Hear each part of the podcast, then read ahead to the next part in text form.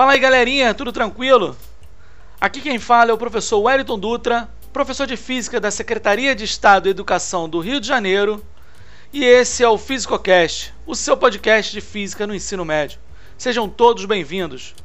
Entramos agora no podcast número 3, referente ao primeiro bimestre da terceira série do curso normal.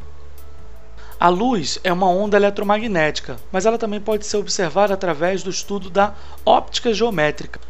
Essa parte da física estuda os fenômenos que ocorrem devido à propagação da luz.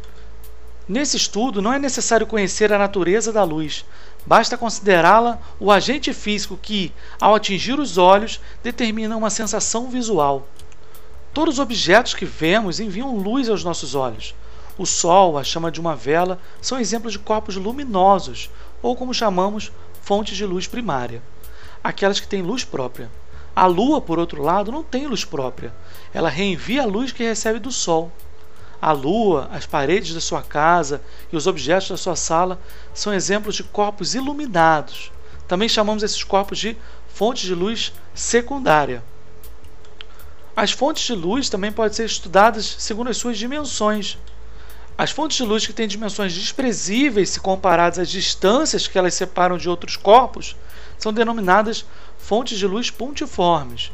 Quando as dimensões de uma fonte são consideráveis, elas são denominadas fontes de luz extensa. Um mesmo objeto pode ser considerado fonte de luz extensa ou pontual. Vamos a um exemplo. Se você pega a lâmpada de um abajur, a distância que te separa da lâmpada é muito pequena, então você consegue ter uma dimensão considerável a esse objeto. Nesse caso, ela se torna uma fonte de luz extensa. Mas essa mesma lâmpada, se observada uma casa muito distante na montanha, ela vai ser vista somente como um pontinho. Logo, essa mesma lâmpada, nesse caso, vai ser considerada uma fonte de luz pontiforme. Os meios que não permitem a propagação da luz através deles são chamados de meios opacos. É o caso de uma parede de tijolos. Entretanto, muitos meios permitem a propagação da luz. São através desses meios que os objetos podem ser vistos com ou sem nitidez. No caso de observado com nitidez, esses meios são chamados de transparentes, como o ar atmosférico da nossa sala. No segundo caso, sem nitidez, esses meios são chamados de translúcidos, como a neblina. Então teremos três meios gerais: o opaco, que não permite a passagem de luz, o transparente, que permite a passagem de luz com nitidez, e o translúcido que permite a passagem de luz, mas sem nitidez.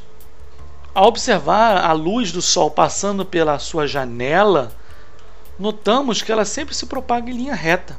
Esse fato ocorre sempre que a luz se propaga no meio transparente e homogêneo, como o ar atmosférico. E esse princípio é chamado de princípio da propagação retilínea da luz. Mas quando a luz passa de um meio para o outro, por exemplo, do ar para a água, ela pode sofrer uma mudança na direção de propagação.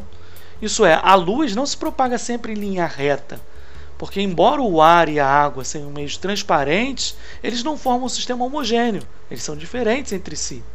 Esse desvio é chamado de refração e vamos ver mais sobre ele nas nossas próximas aulas. Uma evidência do princípio de propagação retilínea da luz é a formação das sombras. A luz, quando é emitida por uma fonte pontiforme, ela se propaga em todas as direções.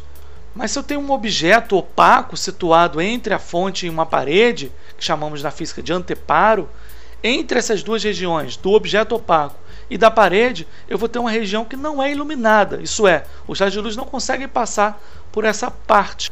Essa região é chamada de sombra, e o que vemos na parede é o que chamamos na física de sombra projetada. Quando o Sol for a fonte de luz e a Lua o objeto opaco e a Terra o anteparo, a Lua vai projetar sobre a Terra uma região de sombra. Mas como o Sol não é uma fonte pontiforme, além da sombra projetada, teremos uma região parcialmente iluminada. Essa região chamaremos de penumbra. Um eclipse total do Sol é observado pelos habitantes da Terra que estão situados exatamente na região de sombra. E o eclipse parcial vai ser observado por aqueles que estão na região de penumbra. Em um eclipse parcial, a Lua só vai tampar um pedacinho do Sol, metade dele, qualquer que seja esse pedaço, a gente chamaremos de eclipse parcial. Quando ela tampa totalmente o Sol, é um eclipse total. Podemos trocar também a Terra sendo o objeto opaco e a Lua sendo o anteparo.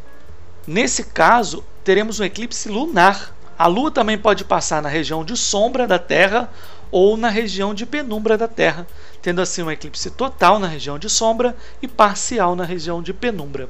Um eclipse lunar é muito mais facilmente observado do um eclipse solar, devido à área total que vai permitir essa visualização na Terra. Uma recomendação é que você busque na internet vídeos sobre esses dois tipos de eclipse. Eles são muito bonitos e muito interessantes de serem observados. Vale a pena. E com essa dica encerramos mais uma aula de nosso bimestre. Um abraço e até mais. Entramos agora no podcast número 3, referente ao primeiro bimestre da terceira série do curso normal.